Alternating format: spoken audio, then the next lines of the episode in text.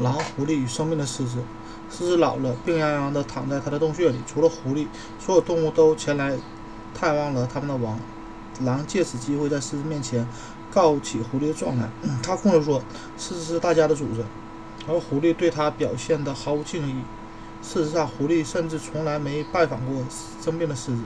恰逢此时，狐狸到场，正好听到狼的这番话。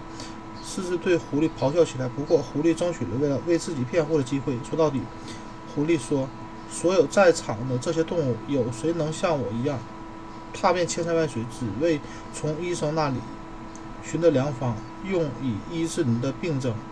狮子命令狐狸快快说出那个方子。狐狸答道。我得活剥了一只羊，一只狼，趁它的皮还没热的时候，用它裹住自己的身子。等到狼被杀死，狐狸笑着说：“让你的主子心情好些为妙，而不是反着来。不要在暗中陷害他人，小心搬起石头砸到自己的脚。”